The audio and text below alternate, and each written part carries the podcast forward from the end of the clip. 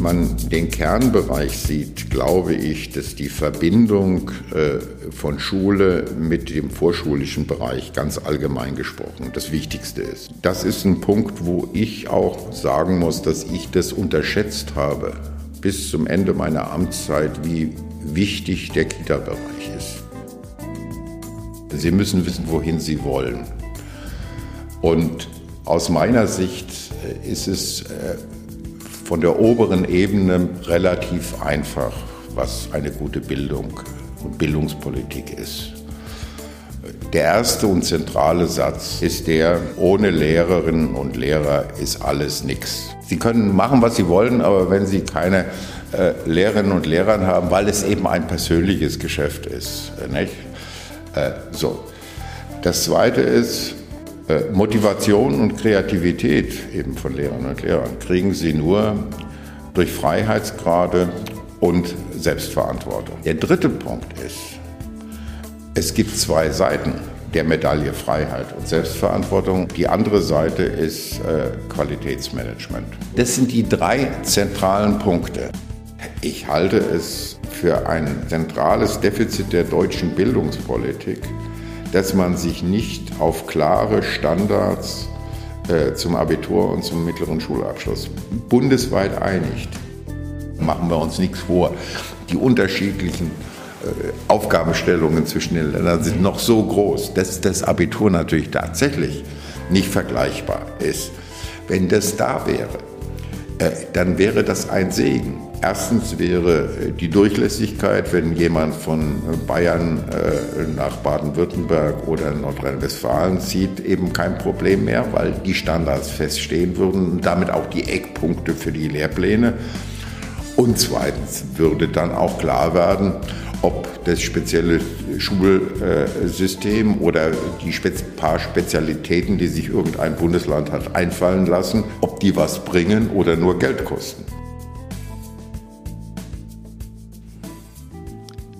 Hallo und herzlich willkommen zurück bei Herr Fechner Sie zum Gespräch. Mein Name ist Marco Fechner und ich freue mich in dieser Episode jemanden zu Gast zu haben, der auf viele Jahre in der Bildungs- und Wissenschaftspolitik zurückblicken kann. Aus diesem Grund geht es heute auch nicht vorrangig um aktuelle tagespolitische Fragestellungen, sondern um einen Rückblick und etwas Grundsätzliches. Ähm, es ist mir eine Freude und ich denke, es ist nicht zu gemeinmachend eine Ehre. Professor Dr. Zöllner sitzt vor mir. Herzlich willkommen, Herr Professor Zöllner, und danke, dass Sie sich die Zeit genommen haben. Äh, ich bedanke mich für das Gespräch. ich freue mich auch. Ja. ähm, ich würde gerne, bevor wir ins Gespräch einsteigen, einen ganz kurzen Auszug aus Ihrer Biografie ähm, zitieren. Korrigieren Sie mich bitte einfach, wenn ich äh, irgendwo falsch liegen sollte. Also da waren ja relativ viele Stationen, ich habe das jetzt mal so auf ein paar Stationen zusammengekürzt. Sie sind 1945 in Mährisch-Neustadt im heutigen Tschechien geboren worden. 1964 bis 1969 haben Sie Medizin in Freiburg und Mainz studiert, mit anschließender Promotion. Seit 1977 sind Sie Professor für physiologische Chemie. Richtig, ja. Äh, waren von 1983 bis 1990 Vizepräsident und 1991 Präsident der Johannes Gutenberg Universität in Mainz. 1991 bis 2006 Bildungs- und Wissenschaftsminister und zusätzlich Vizeministerpräsident in Rheinland-Pfalz im Kabinett Beck und 2006 bis 2011 Senator für Bildung, Wissenschaft und Forschung in Berlin. Ähm, Im Rahmen dieser Ämter unter anderem ehemaliger Vorsitzender der Kultusministerkonferenz, der gemeinsamen Wissenschaftskonferenz und Mitglied des Wissenschaftsrats. Und heute sind Sie Vorsitzender des Stiftungsrats der Charité. Ja. Soweit alles richtig. Soweit alles, okay. Fantastisch. Ähm, als Sie 2011, noch ganz kurz zur Vollständigkeit, aus dem äh, Senatorenamt ausgeschieden sind, waren Sie mit tatsächlich durchgängig mehr als 20 Jahren dienstältester Minister in Deutschland? Ich nehme an, ich äh, habe das natürlich nicht genau überprüft, aber ich würde schon annehmen, dass äh, ich zu diesem Zeitpunkt äh, der Dienstälteste war. Ja. Alles klar. Ähm, zum Einstieg, was hat Sie 1991 überzeugt, aus dem Wissenschaftsbetrieb in die Bildungspolitik zu wechseln? Ich war ja, Sie hatten das äh, erwähnt, vorher in der Universität äh, tätig, äh, äh im äh, Hochschulmanagement, wie man so schön äh, sagt, als Vizepräsident und dann Präsident. und ich hatte das Gefühl, dass ich für die Wissenschaft, sprich in diesem Falle für die Universität, in Mainz das erreicht habe innerhalb der Universität, was man erreichen kann und weitere Veränderungen und Entwicklungen nur möglich wären, wenn man sich auch engagiert auf politischer Ebene. Wobei das natürlich zusammenkommen muss, dass man in diesem Falle gefragt wird. Ich war ja zwar Mitglied äh, der SPD, ich mhm. bin ein typisches Produkt der Branchenostpolitik, weil Sie ja erwähnt haben, äh, dass meine Familie äh, Vertriebene waren und ich meinte, dass der Ansatz von Brandt der richtige ist. Es muss einmal Schluss sein mit der Argumentation, das gehört zu uns oder es gehört Ihnen oder wie auch immer und bin deswegen in die Partei eingetreten. Ich war aber über Aktivitäten in einer kleinen Stadt, in der ich gewohnt habe, Bad Schwalbach, 6000 mhm. Einwohner damals, äh, nie politisch aktiv. Ich war auch dann so lange Minister, ohne je Abgeordneter gewesen okay. zu sein. Ich war auch nicht in im Vorstand und Scharping fragte mich, ob ich bereit wäre, äh, äh, Wissenschaft äh, zu übernehmen. Und da sagte ich, äh, nur unter einer Bedingung, dass ich der erste Weiterbildungsminister in der Bundesrepublik Deutschland bin, sagte er, das ist die kleinste Übung. Äh, so wurde ich Minister für Wissenschaft und Weiterbildung. Äh, rückblickend muss ich sagen, äh, einiges wäre in dieser Republik anders, wenn ich nicht da gewesen wäre.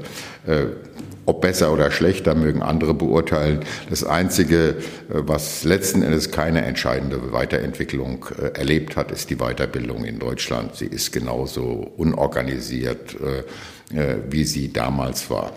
Ganz kurzer Abstecher, woran liegt das? Woran es letzten Endes liegt, weiß ich nicht. Aber es ist immer so, dass qualitative Sprünge im Sinne von Weiterentwicklung äh, nur passieren, wenn sich äh, handelnde, verantwortliche Politiker auch persönlich damit identifizieren und äh, das zu einem großen Schwerpunkt machen. Und die Konstellationen waren offensichtlich die ganze Zeit nicht so, auch aufgrund der Zuständigkeiten zwischen Bund und Ländern, dass mhm. es jemand zu dem zentralen Schwerpunkt gemacht hat. Okay. Ähm Bildungsministerien sind tatsächlich äh, selten Orte, Orte, an denen man kurzfristige Erfolge einfährt oder sich sonderlich beliebt macht. Ähm, was hat Sie in all die Jahre in dem Ressort gehalten? Man muss dazu sagen, ich äh, habe ja angefangen als Wissenschaftsminister. Äh, ich bin dann von äh, Beck äh, überredet worden, als er Scharping abgelöst hat in Rheinland-Pfalz nach ungefähr zwei oder drei Jahren auch das Schulressort zu übernehmen, mhm. weil auch da es größere Probleme gab. Ich meinte der Verantwortung, äh, mich stellen zu müssen, ohne dass ich vorher Schulpolitik gemacht habe mhm. und äh, letzten Endes auch pädagogisch außer meiner Hochschullehrertätigkeit keine großen Erfahrungen hatte. Äh, und äh, ich bin der festen Überzeugung, dass äh, Bildung eben in unseren Zeiten das Wichtigste ist, was es gibt. Wir leben in einer der spannendsten Epochen der Menschheitsgeschichte. Ich vergleiche sie ganz bewusst mit den drei oder vier großen Inzisuren, die es gab, der Sesshaftigkeit der Menschheit vor ungefähr 12.000 Jahren, mhm. der Erfindung der Schrift, äh, äh, letzten Endes die äh, Nationen oder Großreiche ermöglicht hat, der Erfindung der Buchdruckerkunst, mhm. die die Voraussetzung waren, dass wir unsere Partizipationsgesellschaft heute haben, Demokratie und Information. Und äh, Bildung ist der entscheidende Zukunftsfaktor für den Einzelnen und die Gesellschaft. Und mhm. dann meint man, wenn man glaubt, auch etwas äh, in der Allgemeinheit tun zu können, dass man äh, auch ein so nicht leichtes Ressort übernimmt. Woran machen Sie das fest, diese Einschätzung, dass wir heute in einer vergleichbaren Zeit leben wie die, die Sie jetzt gerade zitiert haben? Ja, wenn Sie die Punkte äh, nochmal aufnehmen oder ich die aufnehmen darf, die ich gesagt habe, kann ich es Ihnen deutlich machen. Nicht? Äh, äh, diese Inzisur, dass man von dem Nomadenleben in die Sesshaftigkeit übergegangen ist, hat das weitere, die weitere Entwicklung der Menschheit ganz entscheidend beeinflusst. Mhm. Im Guten, aber auch im Schlechten, also auch die Infektionskrankheiten und alle diese mhm. Dinge, das Überspringen von äh, Infektionserregern von Tieren auf Menschen mit Seuchen und ähnlichem. Aber auf der anderen Seite eben auch der Wohlstand in Anführungsstrichen, dass genügend Nahrungsmittel und so äh, erreicht werden konnte. Und das hat äh, eben 10.000 Jahre die Menschheit geprägt, ohne dass mhm. große Veränderungen ja. stattgefunden haben. Der nächste Schritt war die Erfindung der Schrift. Äh, das heißt, Informationsübertragung die letzten Endes äh, der entscheidende evolutionäre Vorteil für die Menschen überhaupt sind, dass Erfahrungen ausgetauscht werden können und mhm. äh, damit äh, diese Spezies unheimlich leistungsfähiger wird, die wurde in eine neue Dimension gehoben, indem eben zeitlich und räumlich versetzt Informationen festgehalten werden konnten. Und das hat letzten Endes die Bildung von Staaten oder wie man das dann auch immer bezeichnen mag, erst ermöglicht. Und dann äh, seit äh, eben ungefähr 2000 Jahren oder 3000 Jahren ist im Grunde genommen auch keine ganz große Entwicklung eingetreten. Die ist dann gekommen mit der Erfindung der Schrift. Das heißt, äh, der Informationsaustausch war nicht mehr monopolisiert auf eine kleine Gruppe von mhm. Menschen, das hat das Reservoir äh, von Kreativität, Innovation äh, und Ähnlichem in einem Ausmaß erweitert, der auch über die demokratische Partizipation ja nur so möglich war.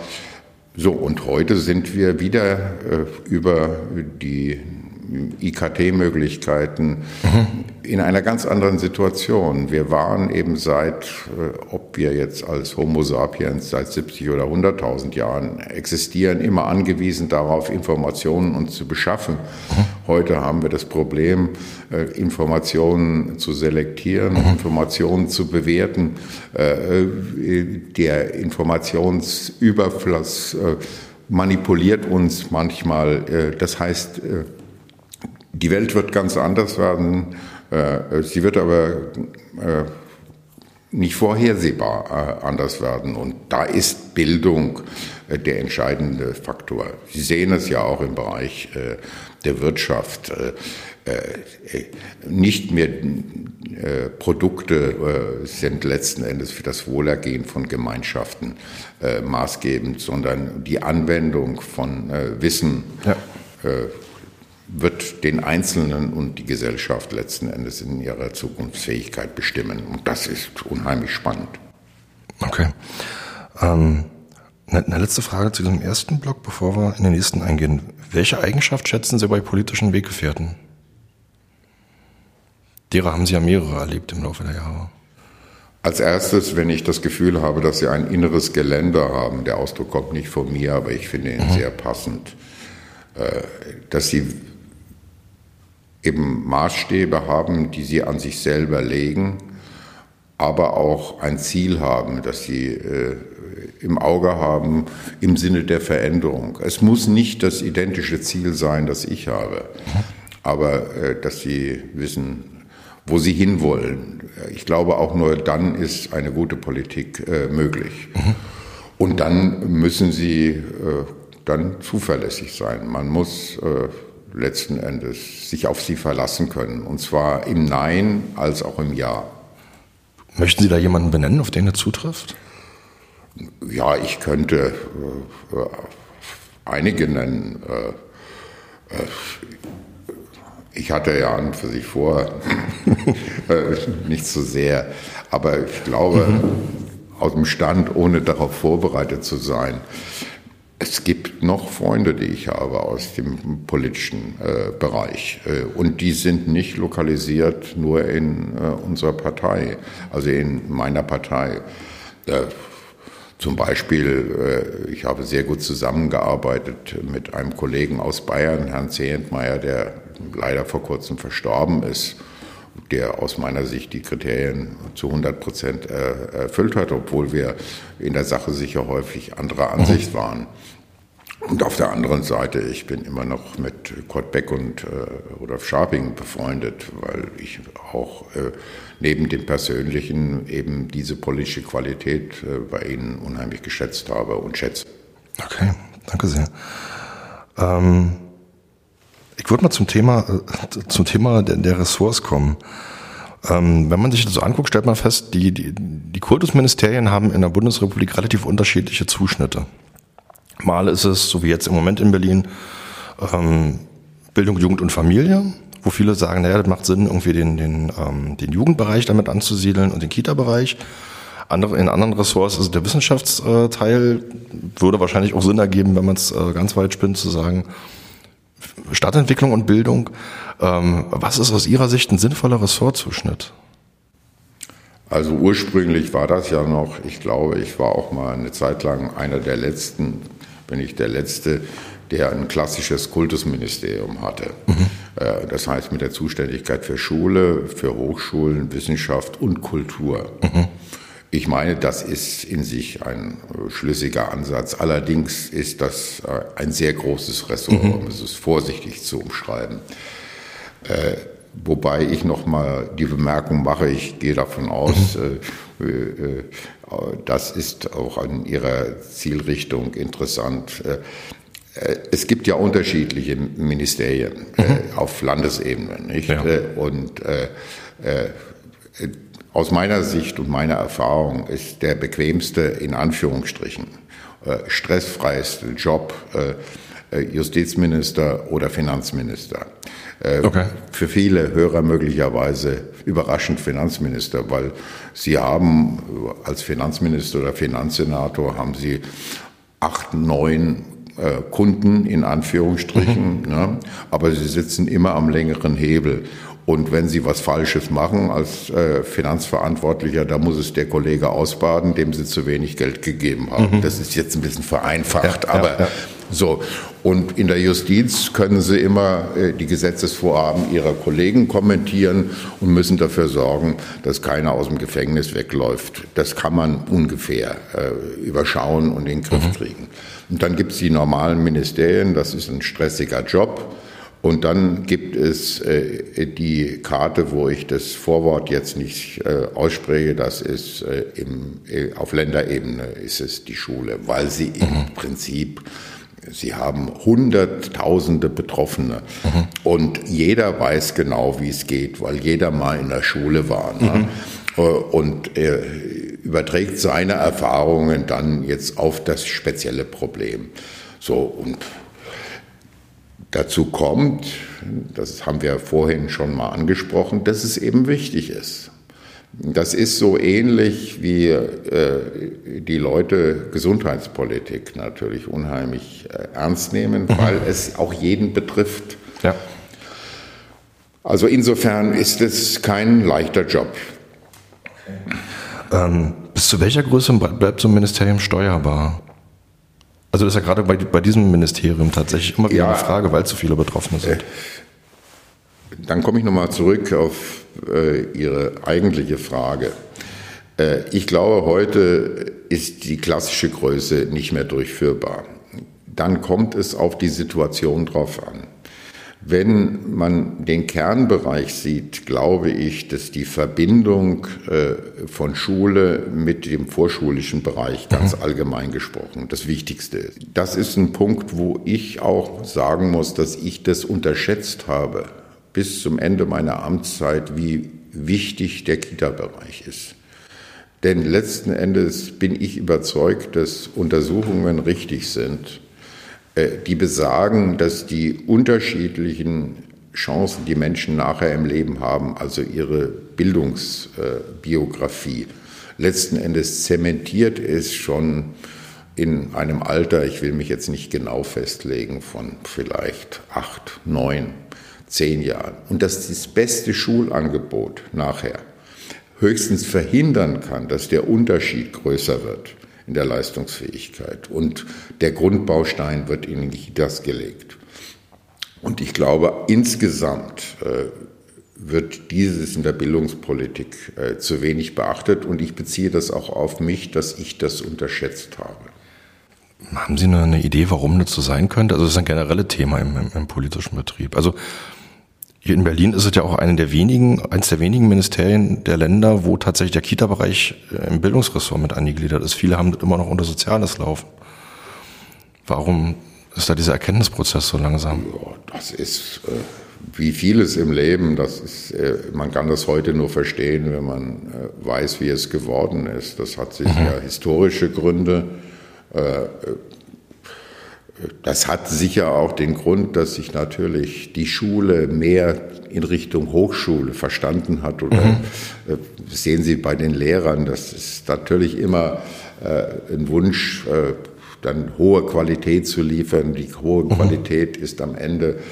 Äh, dann haben wir natürlich äh, ein Problem, auch mit dem Grundgesetz, weil äh, es ist ja nicht umsonst so, dass es äh, nur eine Schulpflicht gibt und keine Kita-Pflicht gibt. Mhm. Ja, also äh, äh, das führt dazu, dass es da eben eine Schranke dazwischen gibt, die aus meiner Sicht äh, auch ein Problem darstellt. Ja. Also das halte ich für die günstigste Kombination. Wenn Sie die Wissenschaft mit einbeziehen, dann ist es so, dass äh, da aus meiner Sicht unterschiedliche Lösungsansätze vernünftig sind. Die hängen auch mit den akuten äh, äh, Problemen oder, oder Entwicklungsperspektiven des Standortes zusammen. Also die Kombination, den technologieorientierten Wirtschaftsbereich mit dem Wissenschaftsbereich zu verantworten, halte ich für vernünftig. Es gab einmal eine Situation in Rheinland-Pfalz, als wir die absolute Mehrheit hatten, dass ich eben ein Ressort hatte. Da war ich äh, zuständig äh, für Wissenschaft, zuständig für den Technologiebereich aus der mhm. Wirtschaft und zuständig für Kultur. Das war mein Traum. äh, ja. Äh, der Ansatz, der hier gefahren wird in Berlin, äh, äh, Gesundheit mit Wissenschaft zusammenzulegen, ist sicher in der speziellen Situation von Berlin auch vernünftig. Denn die Voraussetzungen hier, ein Gesamtkonzept, das für beide Seiten profitabel sein kann, das heißt für die Wissenschaft mit der Stärke der Lebenswissenschaften in Berlin und der, der Gesundheitsversorgung. Äh, äh, Berlin ist das einzige Land, das einen so großen Anteil an Krankenhäusern in Landesverantwortung hat. Da kann man aus dem Gesamtpaket schon etwas machen, was konkurrenzlos in der Bundesrepublik Deutschland ist. Und dann geht es nur, wenn es in einer Verantwortung ist, weil sonst äh, die Mechanismen und die eigenständige Triebdynamik von Häusern so gegeneinander arbeitet, dass sie da kein gutes Ganzes zusammenkriegen. Okay. Sie haben, deswegen hatte ich Sie auch angefragt, ähm, nee, andersrum, zum Schuljahr 2010, 2011 wurden in Berlin die Hauptschulen abgeschafft. Das hatten Sie damals durchgesetzt als Senator. Die Begründung war etwas umständlich formuliert, die geringe Dynamik an den Hauptschulen. Also die Idee, sozusagen Realschulen und Hauptschulen zusammenzulegen zu integrierten Sekundarschulen, ähm, um die Mischung ein bisschen zu verbessern. Das stand aber seinerzeit nicht im Koalitionsvertrag. Wir haben sie trotzdem durchgekriegt. Zumal als Externe. Also sie sind ja dann in dem Moment erst in die Berliner Landespolitik gewechselt. Ja, äh, es war so, äh, also die, das oberste Ziel der Bildungspolitik, das ich versucht habe, mhm. äh, egal wo und wann ich da Verantwortung gehabt habe, zu realisieren, war eine möglichst optimale individuelle Förderung jedes Einzelnen, wobei man eben sehen muss, das Schöne ist, die Menschen sind alle unterschiedlich. Das heißt, es gibt mhm. keine Patentrezepte mhm. oder nur eine Art, wie man das erreichen kann. So, und äh, ich habe eben hier festgestellt, dass äh, es gibt ja insgesamt in der Bundesrepublik ein Problem mit den Hauptschulen, aber das hat in Berlin noch eine spezielle Qualität gehabt. Also mhm. das ist ja nicht vergleichbar mit Bayern. Hier waren, mhm. glaube ich, damals ja. fünf bis sieben Prozent eines Jahrgangs waren in der Hauptschule. Und ich habe jetzt dann hier die Verantwortung übernommen und habe nach einem Jahr festgestellt, wenn ich das Problem nicht angehe, dann wird es in den nächsten fünf bis sechs Jahren nicht gelöst werden, weil ich ja die politischen Mechanismen kenne. Dann mhm. kommt äh, äh, der nächste Wahlkampf, dann gibt's Koalitionsverhandlungen. Ob die das heiße Eisen anpacken, äh, ist dann auch noch fraglich. Mhm. Äh, und dann sind eben schon fünf, sechs Jahre. Äh, und dann ist die Hauptschule letzten Endes äh, völlig kaputt hier. Und der zweite Punkt ist, das war ja der Ausklang der Zeit, wo es noch die äh, fundamentalistischen Grabenkämpfe zwischen denen gab, äh, die für ein gegliedertes Schulsystem stehen mhm. und für ein integratives Schulsystem. Mhm. Und ich habe immer beobachtet, dass das alle vernünftigen pragmatischen Lösungen verhindern kann. Und wenn hier in Berlin eine Zukunft für die Schule sein sollte, dann musste dieses Problem gelöst werden, damit dann nicht dauernd Stellvertreterkriege geführt werden. Mhm. Dass der eine will die Gemeinschaftsschule, der andere will das Gymnasium. Mhm. Und deswegen habe ich gesagt, äh, ich war auf Urlaub und bin aus dem Urlaub zurückgekommen und bin zu Herrn Wowereit und Herrn Müller, der war Fraktionsvorsitzender gegangen und habe gesagt, ich werde die Hauptschulen abschaffen und ich werde eine Sekundarschule ganz bewusst. Mhm. Es gibt die Primarstufe und dann gibt es eine Sekundarstufe, das ist ohne Wertigkeit äh, und ohne Ideologie und äh, die wird gewisse Eckpunkte haben. Das heißt, es werden alle Schulabschlüsse möglich sein. Mhm. Äh, es wird im Prinzip äh, integrativ sein, aber bei Bedarf können auch homogene Lerngruppen gemacht mhm. werden, mhm. weil man natürlich unter Umständen in einer homogenen Lerngruppe besser lernt, als wenn äh, beim Handball man mit Leuten zusammenspielt, die keinen Ball fangen können oder mhm. etwas ähnliches. Und zwei oder drei weitere Punkte. Alle haben sie mich gewarnt. Auch mein Vorgänger, den ich übrigens sehr geschätzt habe, hat mich gewarnt, dieses Eis ne? ja, an, anzupacken. Aber ich habe gesagt, es gibt Dinge, die müssen sein, ob sie jetzt nun Schwierigkeiten machen oder nicht. Ja, und dann war das ein heißer Ritt. Das ist sicher richtig. Ich hatte, wie Sie sagen, keine politische Absicherung. Ich hatte kein zusätzliches Geld. Normalerweise mhm. können Sie vor allen Dingen in Schule nur Reformen machen, wenn Sie zusätzliches Geld ins System geben. Aber nach Tisch muss ich sagen, es hätte viel schlechter laufen können. Okay. Wissen Sie noch, wie die Reaktion von, von Klaus Wowereit und Michael Müller war? Weil Sie gerade sagten, Sie haben das Gespräch gesucht mit den beiden?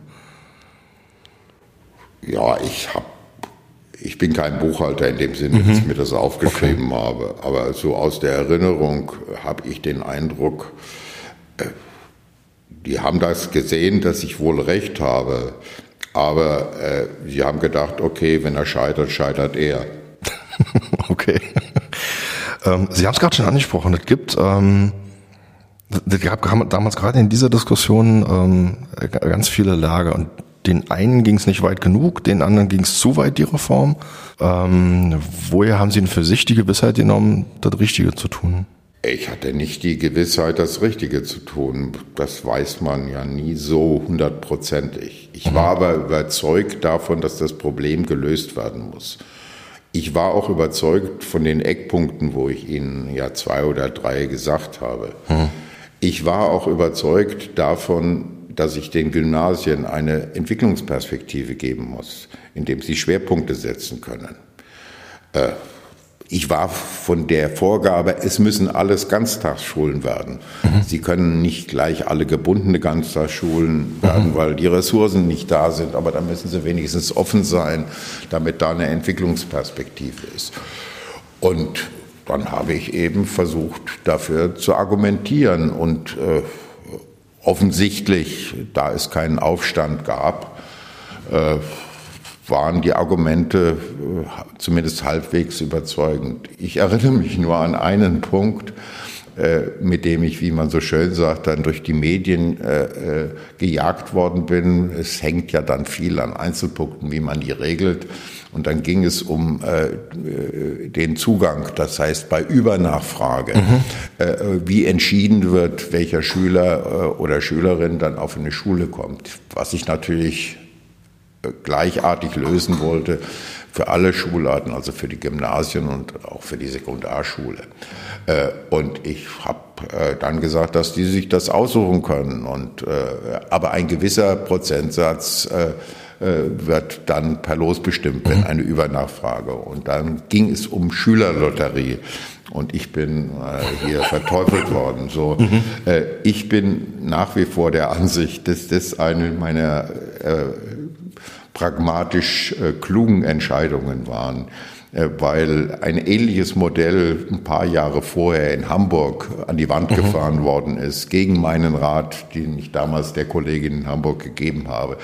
Wenn Sie das entscheiden lassen, dass äh, die Beurteilung nur aus der Grundschule entscheidend ist, welche Schullaufbahn Ihr Kind nachher äh, einnehmen kann, werden Sie auf den Widerstand von Eltern stoßen, weil. Äh, Sie sehen ein, dass man auswählen muss irgendwo, äh, wenn zu viel Nachfrage für eine Schule da sind. So und dann ist das einzige, was letzten Endes fair ist äh, und eben nicht irgendwelche Leute bevorteilt, ist, dass man da das Los bestimmen lässt. Okay. Ich möchte also gar nicht allzu tagespolitisch werden, ähm, aber ich habe den Eindruck, und da geht es nicht nur mir so, dass wir heute im Bildungssystem so ein bisschen daran kranken, dass wir ganz viele schlaue Konzepte haben, die von der, von der Verwaltung kommen. Ähm, zum Beispiel zum Ganztag, die sich alle toll lesen, aber man stellt dann fest, die Umsetzung hinkt auch weit hinterher. Also wir haben kein Erkenntnis, sondern Umsetzungsdefizit. Wie sehen Sie das und woran liegt das gegebenenfalls aus Ihrer Sicht? Also der ganze Tag war ja auch ins Ihrer Themen gewesen. Gut, ich, äh, ich will jetzt nicht sagen, dass das so ist hier, okay. ne? aber äh, Maßstäbe, an denen ich versucht habe, mich zu orientieren, Sie müssen wissen, wohin Sie wollen. Und aus meiner Sicht äh, ist es äh, von der oberen Ebene relativ einfach, was eine gute Bildung und Bildungspolitik ist. Der erste und zentrale Satz äh, ist der, äh, ohne Lehrerinnen und Lehrer ist alles nichts. Mhm. Das ist der erste Satz. Sie können machen, was Sie wollen, aber wenn Sie keine äh, Lehrerinnen und Lehrer haben, weil es eben ein persönliches Geschäft ist. Äh, nicht? Äh, so. Das Zweite ist, daraus folgernd, äh, äh, Motivation und Kreativität eben von Lehrern und Lehrern kriegen sie nur durch Freiheitsgrade mhm. und Selbstverantwortung. Ja. Der dritte Punkt ist, es gibt zwei Seiten der Medaille Freiheit und Selbstverantwortung und das andere, äh, die andere Seite ist äh, Qualitätsmanagement. So, das sind die drei zentralen Punkte, an ja. der Sie letzten Endes jedes jede einzelne Maßnahme messen müssen. Der Einfluss der Politik und der Schulaufsicht, der Schulpolitik, mhm. ist letzten Endes zu vernachlässigen. Weil es geht darum, dass die Politik und die Schulaufsicht dafür zu sorgen hat, dass die ersten drei Punkte, die ich genannt habe, mhm. dass die funktionieren. So. Und jetzt geht es nicht darum, darum zu reden, sondern sie müssen es tun. Mhm die gute Erklärung, äh, Politik ist nicht, dass sie irgendein gutes Konzept haben. Politik ist, dass sie es machen. Und sie müssen sich selber auch an diesen Qualitätsmaßstäben messen lassen als Politiker. Das heißt, sie müssen sagen, okay, das ist eine gute oder schlechte Politik. Ich will es in einem allgemeinen Beispiel erläutern.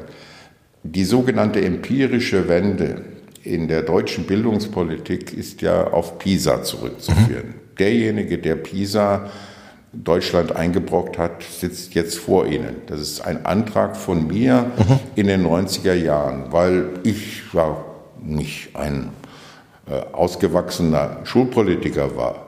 Aber mir war klar, dass das deutsche Bildungssystem nicht so gut ist, wie Sie mhm. alle glauben. Das war der Konstanzer Beschluss. Ja, richtig. Das war ein Antrag von mir und das war alles nicht einfach. Der ist nachher dann gemeinsam äh, einstimmig verabschiedet worden, weil Frau Schawan damals als äh, Koordinatorin für die CDU-Länder, ich war Koordinator für die SPD-Länder, ja praktisch die ganzen 20 Jahre, in der ich da in Verantwortung war, äh, sie es und ich auch ein Interesse hatte, es nicht als äh, einen Beschluss einer Seite durchgehen mhm. zu lassen. Und die Messlatte für die, seitdem gibt es eine Messlatte. Und mir war klar, dass äh, SPD-geführte Länder am Anfang nicht so gut abschneiden werden wie äh, Bayern und Baden-Württemberg. So. Und das heißt, man muss sich daran messen lassen und man muss die Kriterien vernünftig äh, äh, gestalten. Und PISA ist nicht alles, aber die größte Kreativität und die größte Innovationskraft eines jungen Menschen nützt nichts, wenn er 2 plus 2 nicht zusammenzählen kann und wenn er keinen geraden Satz schreiben kann oder sprechen kann. Ja. Sie sagten jetzt gerade einen interessanten Nebensatz, ähm, dass Ihnen klar war, dass die CDU-geführten Länder besser abschneiden werden als die SPD-geführten Länder. Ja, weil äh, letzten Endes äh, die, die Vorgaben äh, und die Stringenz auf der alten Linie, wie ich sie bezeichnen will, äh, äh, in in, an dem Beispiel, weil ich damals in Rheinland-Pfalz war und natürlich nach Bayern und Baden-Württemberg mehr Kontakte hatte als mhm. nach äh, Berlin oder, okay. oder Hamburg. Die ließen erwarten, dass die Kulturtechniken, die abgefragt werden über PISA mhm. ja nur, dass die äh, wohl besser realisiert sind äh, in dem relativ geschlossenen Schulsystem, das dort noch existierte. Weil sie für äh, den anderen Ansatz eben auch sowas brauchen wie zum Beispiel äh, ein Ganztagsangebot, nicht? Mhm. Wenn sie eine individuelle Förderung eben stärker ins Auge fassen. Was übrigens eben auch ein Beispiel ist, dass wenn Sie unter diesem Gesamtaspekt, den ich äh, vorhin genannt habe als Zielstellung, äh, eben auch äh, sagen, wie wir in äh, Rheinland-Pfalz, und auch das ist ja ein Vorstoß von mir gewesen, als erstes Bundesland gesagt haben, wir werden alle unsere Schulen in Rheinland-Pfalz zu Ganztagsschulen ausbauen. Und die Argumentation äh, äh, war ja relativ einfach. Kurt Beck damals hat mich gefragt, ja Jürgen, meinst du wirklich, das ist ein Thema oder wie auch immer, habe ich gesagt, du, äh, in der Schulpolitik äh, kannst du dich über alles streiten und werden die sich über alles streiten, ob mhm. Frontalunterricht oder Projektunterricht und was es da alles gibt, Vertretungsunterricht und oder Dings. Aber eins sieht jeder am Stammtisch ein. Wenn du die äh, äh, Schüler von äh, bildungsfernen Schichten besser äh, und chancengerechter unterrichten willst und wenn du äh, die Guten besonders fördern willst, brauchst du mehr Zeit. Und der nächste Punkt ist eben, man muss sich darüber klar sein, eine gute Bildungspolitik darf nicht auf einem Auge blind sein. Und das ist leider manchmal auch von meiner Partei äh, nicht genügend beachtet. Es heißt, die beste individuelle Förderung heißt es, Sie müssen die Begabten auch speziell fördern. Und zwar nicht nur, um den Begabten äh, eine Chance zu geben oder ihnen äh, etwas Gutes zu tun, sondern wir brauchen die besonders starke Förderung von besonders begabten jungen Menschen, weil die nachher im Leben einen Mehrwert für die gesamte Gesellschaft äh, schaffen, die jemand, der nicht so begabt ist, eben nicht schaffen kann. Und wenn Sie diese Messlatte haben, dass es äh, eine optimale individuelle Förderung heißt, jeden äh, optimal zu fördern, dann haben Sie eine Messlatte als Politik, wo Sie Einzelmaßnahmen dann abchecken können. Okay. Sie haben es äh, gerade schon mal angesprochen. Es ging um die PISA-Studie Anfang der 2000er und der Konstanzer Beschluss ging auf die TIMS-Studie zurück, Mitte der 90er. Ähm, das war eine internationale Leistungsvergleichsstudie. Ähm, und die, der Konstanzer Beschluss war 1997. Das ist jetzt also 25 Jahre her. Ähm, Im Ergebnis hat man dann zum Beispiel, also beispielsweise entschieden, mehr zu testen, mehr zu evaluieren. Ähm, Trotzdem ist ja feststellbar, dass das Bildungswesen heute, zumindest bezogen auf sich selber, immer noch damit fremdelt, sich evaluieren zu lassen oder selber zu evaluieren oder Ergebnisse nachzuprüfen. Also gerade diese Diskussion um Vera 3, Vera 8, ähm, was da nicht alle im Raum hängt. Wo sehen Sie die Ursache? Also ist es nicht meine Wahrnehmung und auch die andere? Ich habe äh, vorhin äh, nicht umsonst von den zwei Seiten einer Medaille geredet Und äh, es ist menschlich verständlich, dass man nur die eine Seite der Medaille gerne hätte, und zwar Freiheit und dass man nur sich selbst verantwortlich ist. Aber das geht nicht. Und äh, dass äh, es Politiker gibt, die das durchgehen lassen und nicht sagen, ihr müsst aber euch daran messen lassen, was nachher hinten rauskommt, halte ich äh, für ein großes Problem der Bildungspolitik, weil es da tatsächlich existiert. Und dann spreche ich das auch aus. Äh, der Satz, der von der GEW kommt, äh, durch das Messen wird das Schwein nicht fett, halte ich für einen der größten unglücklichen Ausdrücke, die es überhaupt in der Bildungspolitik gibt, weil er scheinbar so oberflächlich richtig ist, aber er ist natürlich in Wirklichkeit falsch. Wenn ich nicht beobachte, ob das Schwein größer wird und dicker wird, weiß ich gar nicht, ob ich ihm das richtige Futter gebe, wenn ich nicht hingucke. Ich brauche es nicht messen. Und ich habe nicht umsonst immer schon ein paar Mal jetzt von äh, möglichst jedem eine optimale individuelle Förderung zu geben, bei der Unterschiedlichkeit der Voraussetzungen, der Unterschiedlichkeit der Fähigkeiten, dann kann es kein Schema F sein. So, und dann kann ich es auch über Detailsteuerung von oben nicht optimieren. Dann geht es nur so, dass ich engagierte Lehrerinnen und Lehrer haben, die eben auf die unterschiedlichen Schülerinnen und Schüler eben unterschiedlich reagieren.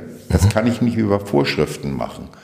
Ich muss es ihm letzten Endes, weil sich das Geschehen ja im Klassenzimmer abspielt, selbst überlassen. Aber er muss sich dann auch messen lassen, indem ich ihm freistelle, wie er es macht oder mhm. möglichst freistelle. Und indem ich der Schule möglichst große Möglichkeiten geben, mit ihren zugewiesenen Lehrerstellen so oder so umzugehen. Ich schreibe es ihnen nicht vor, weil die Teams unterschiedlich mhm. sind. Also, dann muss ich aber sagen, okay, dann müsst als Gegenseite ihr euch aber auch sagen lassen, bei euch ist viel rausgekommen und äh, bei euch ist wenig rausgekommen. Das heißt ja nicht, dass sie daran schuld sind. Das würde übrigens auch, wenn das transparent ist und man dann sagt, okay, eine Klasse mit eine Schule mit dem gleichen Verhältnis an äh, äh, Migrationshintergrund und äh, Hartz-IV-Empfängern und ähnlichen mehr. Die kriegen dann auch ja entsprechend mehr Lehrerinnen und Lehrer. Und die einen sind sehr erfolgreich und die anderen nicht erfolgreich.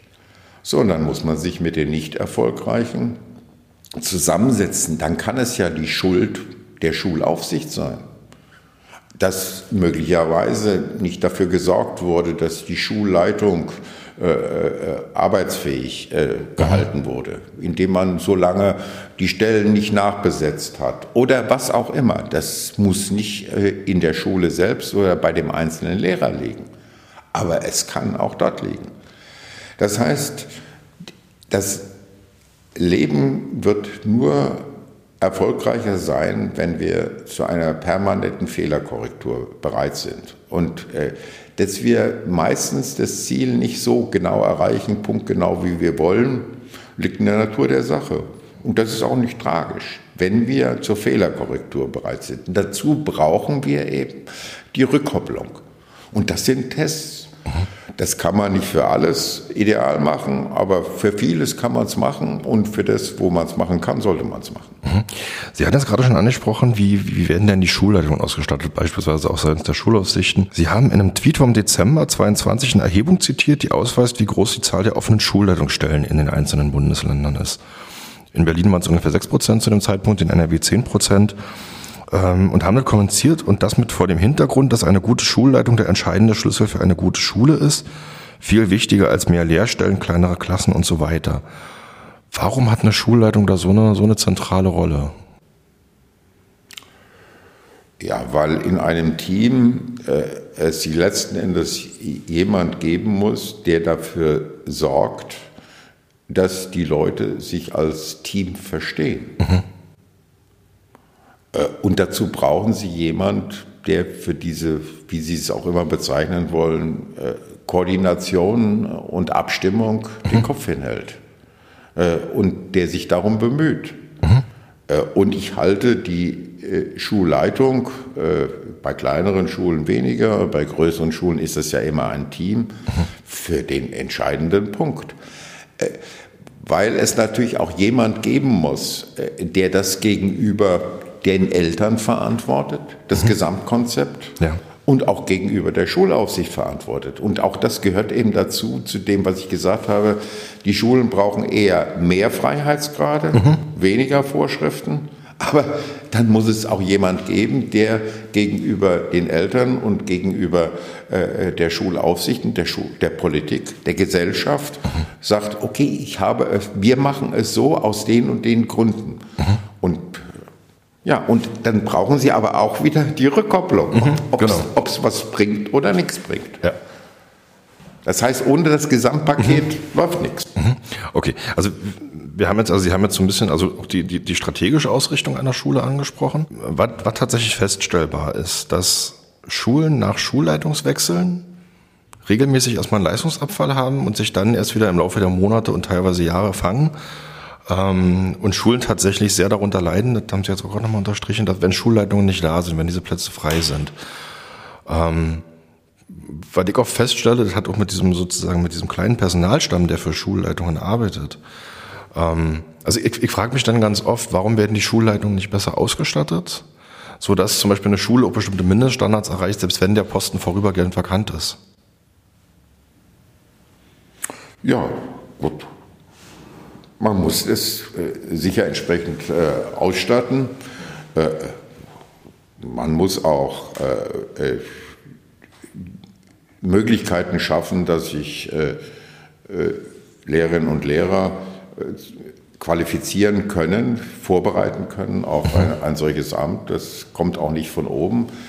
Der beste Pädagoge ist nicht zwangsläufig der beste Schulleiter. Mhm. Das ist sicher ein ganz großes Feld und äh, ich äh, bin zum Beispiel auch ja, noch äh, im Kuratorium der Wirben-Stiftung, einer Stiftung, die Schulen in Brennpunkten und so mhm. unterstützt, deren Schwerpunkt eben auch, einer der Schwerpunkte eben in der Qualifizierung und Hilfestellung für Schulleitern liegt. Ich halte das für einen ganz zentralen Ansatzpunkt.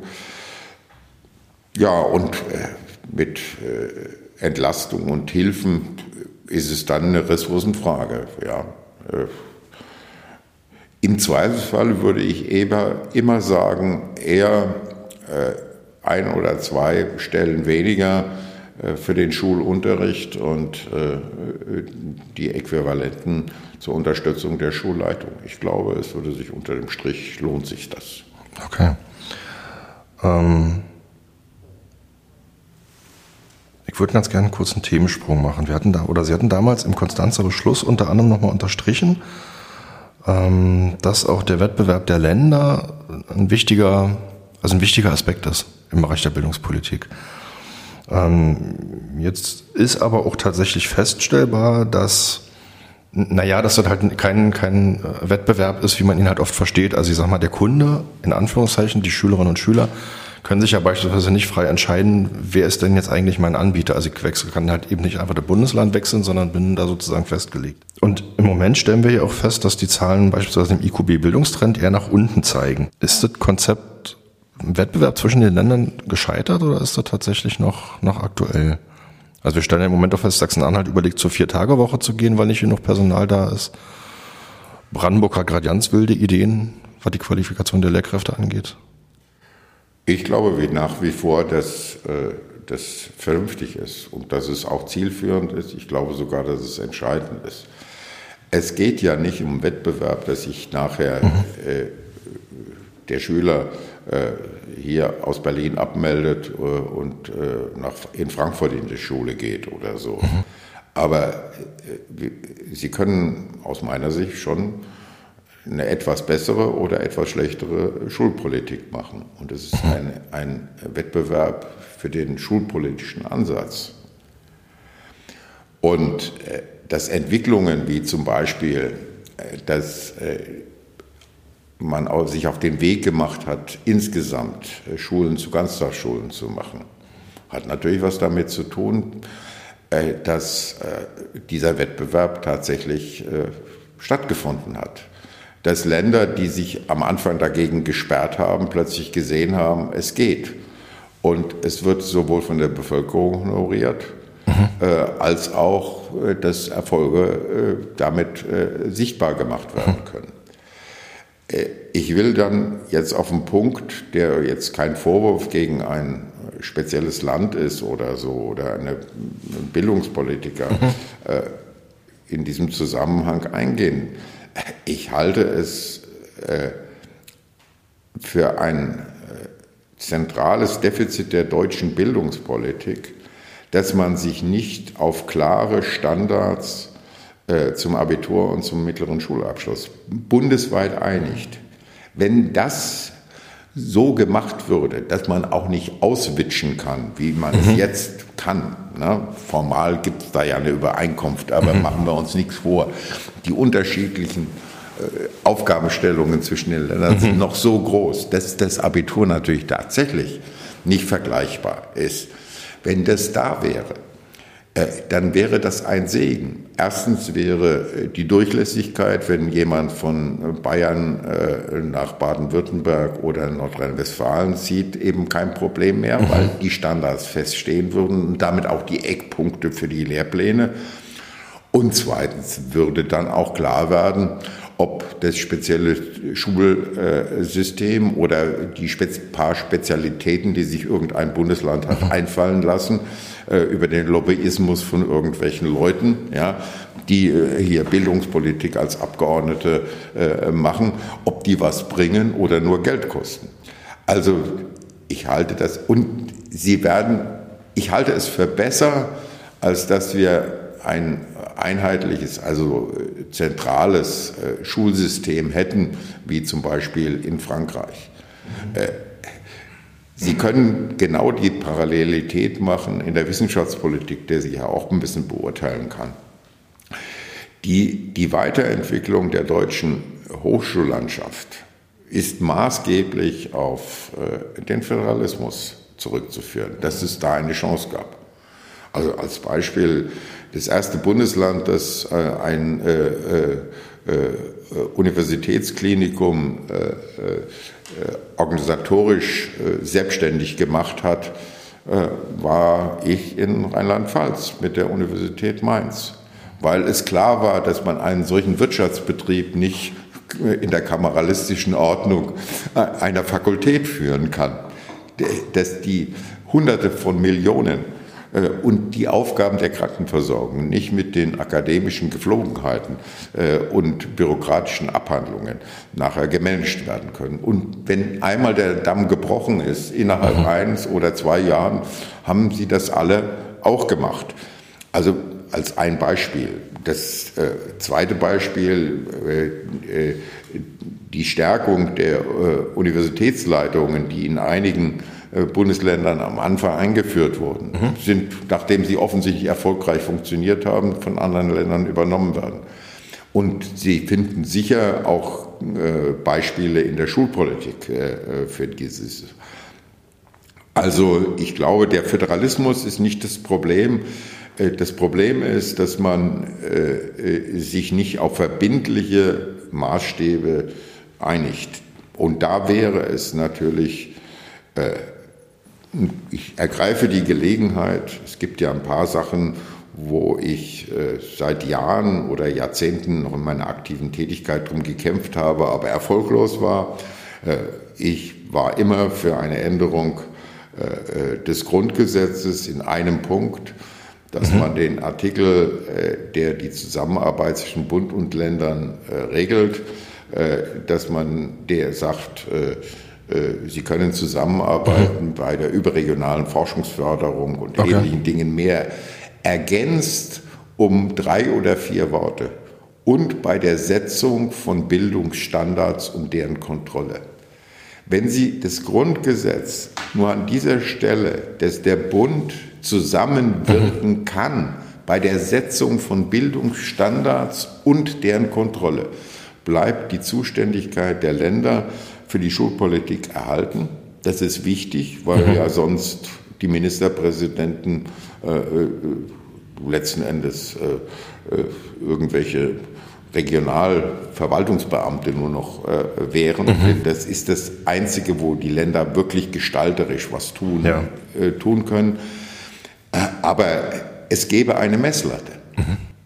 wie das einzelne Land agiert. Und das würde die in Betrieb setzen, dass sie die Ziele erreichen. Okay, also das würde sozusagen auch aus Ihrer Sicht ausreichen, um diese, diese Abwärtsspirale, in der wir uns aktuell befinden, zu Ob wir uns wirklich in einer Abwärtsspirale befinden, weiß ich nicht. Aber es geht nicht so schnell aufwärts, wie es müsste, ja. ähm, ich würde ganz zum letzten Punkt kommen. Sie haben sich damals als Minister und Senator für die Einführung der Ganztagsschulen eingesetzt die ja relativ vielen, das hatten, wir, hatten Sie vorhin schon angesprochen, als Mittel erscheinen, um die Chancengleichheit im Bildungswesen zu befördern. Welche Möglichkeiten hat das Bildungswesen tatsächlich, um, ich sag mal, die Unterschiede in den Elternhäusern auszugleichen? Oder überfordern wir die Schulen damit? Also, äh, wenn man, wenn irgendjemand meint, dass man die Unterschiede der Elternhäuser irgendwo äh, ausgleichen kann, mhm. dann irrt er nach meiner festen Überzeugung. Okay. Das ist die Verabschiedung, äh, äh, äh, egal ob es eine formelle Familie ist, aber mhm. die Menschen werden immer, also ich, ich hoffe, dass man nicht sein ganzes Leben von seinem zweiten oder ersten Lebensjahr an in äh, irgendwelchen äh, staatlich verantworteten Institutionen verbringt. Mhm. Sie werden viele ihrer Zeit äh, irgendwo anders verbringen ja. und logischerweise äh, mit ihren Eltern und mit ihren Geschwistern. Und dass das, das Leben nicht prägt. Mhm.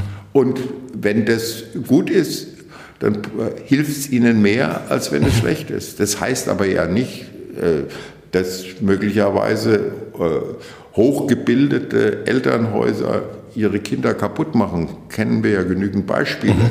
die nachher im Drogenkonsum viel schneller enden als Leute, die in einfachen Familien mhm. groß werden. Das ist, aber es wird immer einen Einfluss haben und aus meiner Sicht auch hoffentlich. Die Frage ist doch nur, äh, wie wir helfen können, dass eben da äh, Unterschiede möglichst eingeholt werden oder aber äh, Kräfte geweckt werden, die sonst nicht geweckt werden. So, und da habe ich ja vorhin schon mal erwähnt, wir, wir müssen da viel früher ansetzen. Also die, die Unterschiede kann ich nicht mehr bei 14, 15, 16-Jährigen versuchen auszugleichen, ja. sondern äh, sie werden selbst bei den Erstklässern in der Schule schon zu spät ansetzen. Das ist der Punkt von vorhin. Im Grunde genommen äh, muss das im Kita-Alter äh, passieren. Äh, und da ist natürlich die Kommunikation, das heißt die Sprache, ein ganz zentraler Punkt, aber auch natürlich das Verhalten und das soziale Miteinander und, und ähnliche Dinge mehr. So, und das können sie nur, indem sie letzten Endes ein dann auch zeitlich relativ großes Angebot machen. Äh, und natürlich äh, ist es so, dass in einem sogenannten wohlbehüteten Elternhaus eben zusätzliche Aktivitäten für die Kinder angeboten werden, äh, äh, auch außerhalb der Schule. Der wird äh, zum Klavierunterricht gefahren mhm. äh, und äh, kann äh, in jeden Ferien im Winter Skifahren und Sport machen und alles Mögliche. So. Wenn dieses Angebot, was ja zur Persönlichkeitsbildung unheimlich wichtig ist, da nicht gemacht werden kann, in einfacheren Elternhäusern, dann ist es eben wichtig, dass das von der Schule gemacht wird äh, oder von der Kita gemacht wird. Und auch das weil ich ja dann manchmal äh, verschrien worden bin, dass ich dann eben, eben immer gesagt habe, äh, das Rechnen und Schreiben und PISA und übrigens auch in der und Mathematik ist, also ist unheimlich wichtig. Äh, Stochastik und Wahrscheinlichkeitsrechnung. Jeder redet äh, über die Statistiken in der Zeitung und bildet sich ein Urteil über die Gesellschaft, über die Parteien bilden zu können. Und im Grunde genommen äh, verstehen sie nicht äh, Korrelationen und äh, äh, Anteile. So, und daneben gibt es natürlich diese Schlüsselqualifikation. So, und ich meine, dass, dass der Sport und Musik ja unheimlich unterschätzt werden. Mhm. Also wie, äh, sie können äh, Teamfähigkeit äh, und Verantwortungsbewusstsein, das können sie nicht lehren. Wenn sie da an die Tafel irgendwas schreiben, dann ins eine Ohr raus, rein und ins andere Ohr ja. raus. Sie müssen es erleben. Und wenn sie im Fußball oder im Handball eben merken, dass im richtigen Moment den Ball abgeben, ist für das äh, Erfolgserlebnis, das man gewonnen hat, wichtiger, als dass man äh, aus einer beschissenen Situation versucht, selber ein Tor mhm. zu schießen. Äh, und wenn sie das eben praktisch gelebt haben oder dasselbe im Orchester, mhm. dann prägt sie das ihr ganzes Leben. Dann sage ich auch noch das dazu. Ich bin leider nicht äh, begnadet äh, zu sportlichen Höchstleistungen. Ja, und ich habe aber festgestellt, äh, als junger Mensch, wenn du konsequent jeden zweiten Abend Waldlauf machst, dann kannst du plötzlich ganz gut mitlaufen. Das musst du aber durchhalten. Ich habe okay. festgestellt, du wirst, und ich habe gelernt, am Ball zu bleiben, wie man so schön sagt. Mhm über, nicht über irgendwelche Bücher oder in der Schule oder so, sondern über den Sport. Äh, und äh, das ist äh, und das ist eben auch Chancengleichheit, indem ich dann solche Angebote mache in, in, in, Schulen, die Menschen mehr prägen und ihnen später im Leben eben mehr helfen äh, als äh, irgendwelche Geldunterstützung.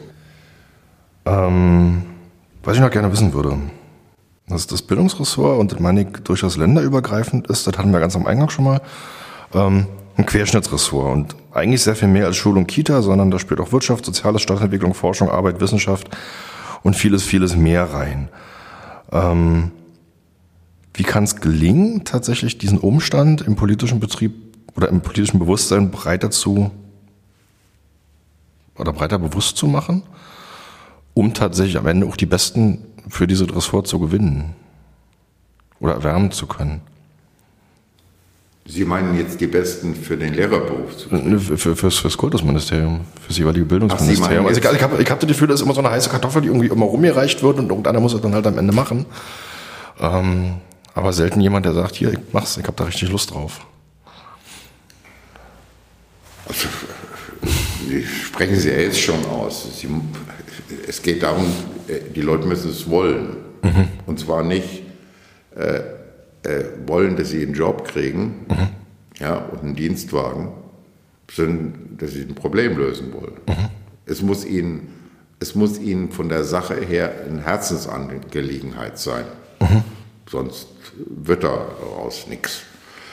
So, und das kann man, glaube ich, schlecht steuern, sondern das ist ja eine Frage, dass Sie bei der Entscheidung darüber, wer es macht, jemanden nehmen, von dem Sie äh, tatsächlich glauben, äh, dass es für ihn eine Herzensangelegenheit ist. Und ich äh, nehme jetzt allen meinen Mut zusammen, spreche es aber nicht genau aus, aber ich gehe davon aus, dass man äh, sieht, was ich gemeint habe.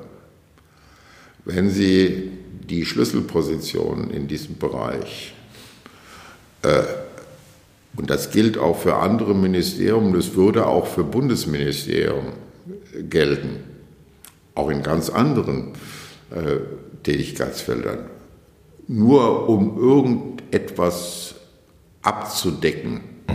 weil der politisch wichtig ist oder was auch immer, Mann, Frau, äh, weil er dran ist, äh, mhm. weil er aus dem Distrikt kommt oder so, dann werden Sie niemand werden Sie nicht jemand nachher haben, äh, der eine Wurst vom Teller holt, sondern Sie werden nur wirklich was erreichen, dann in einem solchen Ressort, wenn Sie es mit jemand besetzen, der tatsächlich sagt, das ist aus meiner Sicht eine der wichtigsten Sachen und dass ich jetzt mich einlasse auf einen Tag, der 14 Arbeitsstunden hat.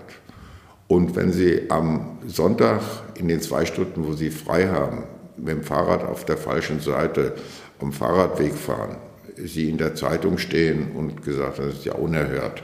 Ja? Äh, mhm. Auf sowas, äh, wenn man sich auf sowas einlässt, dann äh, müssen Sie nur jemand haben, äh, werden Sie nur Erfolg haben, wenn Sie jemand gewinnen, der sagt, es lohnt sich für die Sache, dass er sich das zumutet. Okay. Jetzt jenseits der Motivation, welche Kompetenzen braucht jemand in dem Job?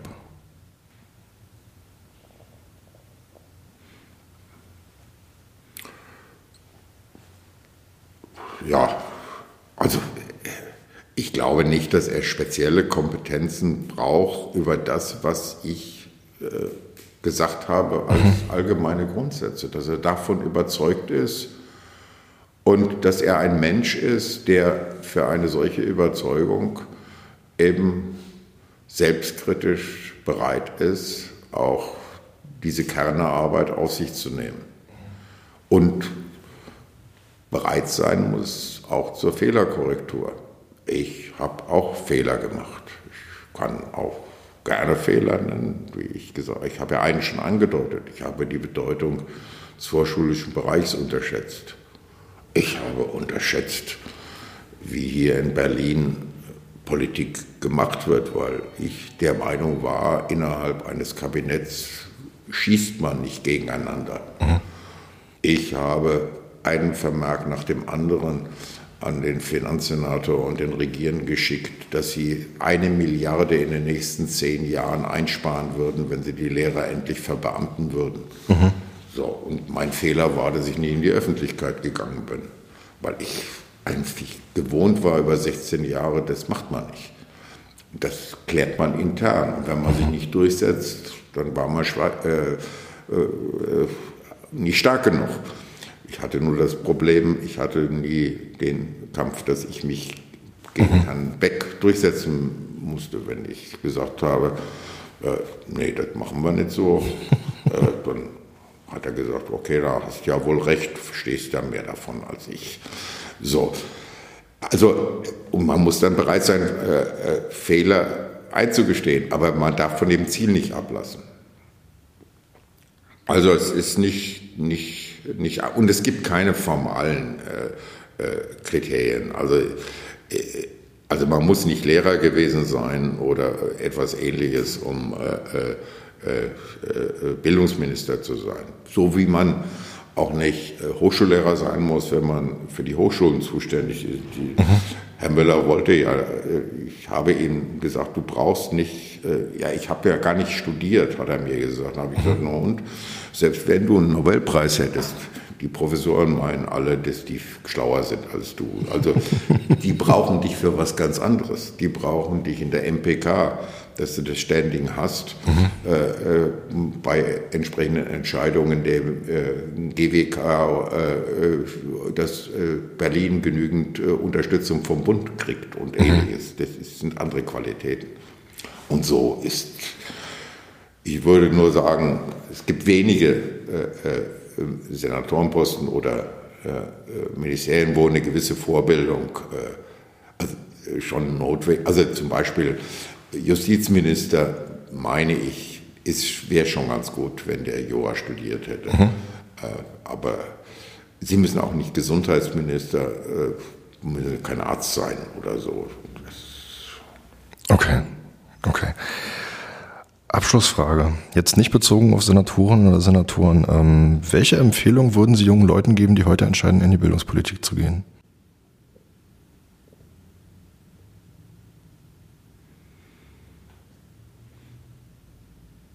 Ich würde keinem jungen Menschen empfehlen, in die Bildungspolitik, in die Wissenschaftspolitik, in die Außenpolitik zu gehen. Keinem. Ich würde sagen, wenn irgendwann die Zeit kommt und du das Gefühl hast, mhm. du kannst da etwas für die Gemeinschaft tun, weil du was zusätzlich Neues einbringst oder weil du meinst, dass du Sachen besser kannst als andere, die es jetzt machen, dann geh in die Bildungspolitik. Ah, das ist doch kein Ziel für einen Beruf mhm. oder für eine, für eine Karriere oder so. Ich, mhm. ich sage Ihnen, ich habe nicht im Traum gedacht, daran gedacht, dass ich je für Schule Verantwortung übertragen. Mhm. Äh, ich nicht im Traum. Und ich kann es ja jetzt sagen. Äh, ich habe gedacht, das letzte Mal, dass ich mit der Schule was zu tun habe, war die Abiturfeier von mir. so, und dann war ich einmal noch mit Schule konfrontiert, dass äh, äh, bei meinem Sohn überhaupt nicht und bei meiner Tochter sind in der Grundschule sind da Stunden ausgefallen. Und da gab es einen Elternabend und äh, da sollte ich mitgehen. Und da bin ich mitgegangen. Und, äh, und die Tochter war dabei. Es war eben so ein Elternabend, wo die Schülerinnen und Schüler mitkommen durften. Und natürlich meine Frau, die das sonst an Elternabenden gemacht hat, wir sind auch, aber die ist auch nicht an jeden Elternabend gegangen. So, und dann habe ich das alles nicht verstanden, wieso der Unterricht ausfällt, weil da ja Lehrer da waren. Mhm. Und äh, dann habe ich äh, gesagt, ja, aber das, was die jetzt durchnehmen, müssten sie doch auch können. Sie haben zwar nicht die Lehrbefugnis für das Fach, aber das könnte ich, wenn ich mir vorher das Buch durchlese, die drei Seiten, dann könnte ich das den Kindern erzählen. Die waren ja mhm. elf oder zwölf. Äh, so, und war das ein sehr unruhiger äh, Elternabend und daraufhin hat äh, die Familienkonferenz beschlossen, dass ich zu keinem Elternabend mehr mitgehen dürfte. fand ich dann auch in Ordnung. Also Sie sehen, äh, es, es, stellt sich, man kann und sollte nicht planen, in, der, in die Politik zu gehen sondern es muss irgendwann ein Punkt sein, wo man das Gefühl hat, hier kannst du etwas einbringen, was andere nicht können. Und dann sollte man es tun. Das ist ein fantastisches Schlusswort. Herzlichen Dank. Ich bedanke mich bei Ihnen. Danke für die Zeit und die Einsichten und ähm, alles Gute. Und liebe Zuhörerinnen und Zuhörer, bis nächste Woche vielleicht. Ich würde mich freuen. Bis bald.